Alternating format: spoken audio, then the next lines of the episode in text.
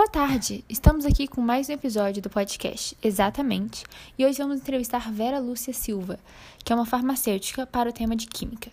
Vera, nos conte um pouco sobre sua formação. Boa tarde. Eu me formei em farmácia em 96. Iniciei minha carreira em 97, trabalhando no Hospital João 23 por um ano. Depois fui convidada para trabalhar na maternidade Odete Valadares, da mesma rede FEMIG. Aceitei o convite, pois tinha feito estágio lá e amava os funcionários e o trabalho. No Odete, eu era a farmacêutica responsável pela nutrição parenteral dos recém-nascidos que nasciam prematuros. Eu sentia muito prazer em contribuir com o meu trabalho e com a alimentação desses bebezinhos indefesos. Era muito gratificante quando as prescrições eram suspensas e eu recebia a notícia de que o bebezinho tinha recebido alta e estava indo para casa para a alegria dos pais.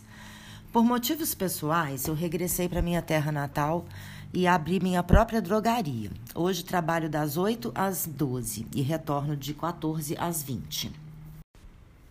Nossa, que mudança! E como é esse seu trabalho?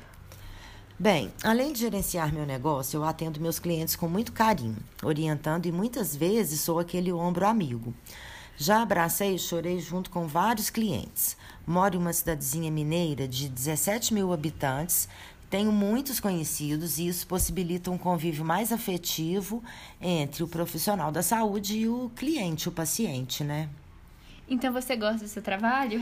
Eu amo meu trabalho, tanto que passei esse amor para meu filho e ele admirava tanto que resolveu fazer faculdade de farmácia e hoje ele está trabalhando na nossa empresa. Nossa, que paixão! Você gostaria de se aperfeiçoar mais nessa área da química? Eu gostaria muito de evoluir ainda mais na minha profissão. E não bem, nem não bem na área da química, mas sempre tive vontade de fazer psicologia, por exemplo, para ajudar meus clientes quando eles me procuram para desabafar. Mas eu tive filhos muito nova e, e, na faculdade ainda, e a vida foi me direcionando e foi ficando difícil fazer outro curso. Minha cidade fica longe de Belo Horizonte, na época não tinha faculdades na nossa região. Mas eu sempre busco conhecimentos através dos livros, já li vários e acrescento meus conhecimentos com pesquisas também. Apesar do meu trabalho ser mais relacionado à química, trabalho muito com a biologia e com as áreas de humanas. Adoro ficar atualizada. Que interessante! E como é seu ambiente de trabalho? Muito harmonioso. Vou relatar um pouquinho dos meus funcionários só para você entender minha metodologia de escolha e como meu comércio prosperou. Minha primeira funcionária foi minha babá. Hoje ela é minha gerente. A outra foi minha cabeleireira e ela estava passando por uma fase difícil. Contratei também um servente de obras que construiu o prédio onde, onde hoje funciona a minha farmácia. Dei oportunidade a eles de crescerem e também treinei cada um deles com muita paciência. E hoje, por exemplo, esse ajudante de pedreiro evoluiu e já não trabalha mais na minha farmácia. Ele foi convidado a ser um representante de medicamentos e está super bem e eu fiquei muito orgulhosa disso. Mas, enfim, penso que devemos dar oportunidade para as pessoas que sonham em mudar de vida e ter um ambiente harmonioso para todos ficarem bem, trabalhando bem. Que atitude linda! Você acha que seu trabalho exige criatividade e tomada de decisão? Meu trabalho exige tomadas de decisão a todo momento. Como falei, minha cidade é pequena e os clientes e pacientes têm poucos recursos financeiros. E eu preciso orientá-los com relação à saúde, informar a gravidade das doenças, quando não tratadas de maneira adequada. Preciso encaminhá-los aos médicos, informar da necessidade de fazer exames, que muitas vezes precisam ser em outras cidades.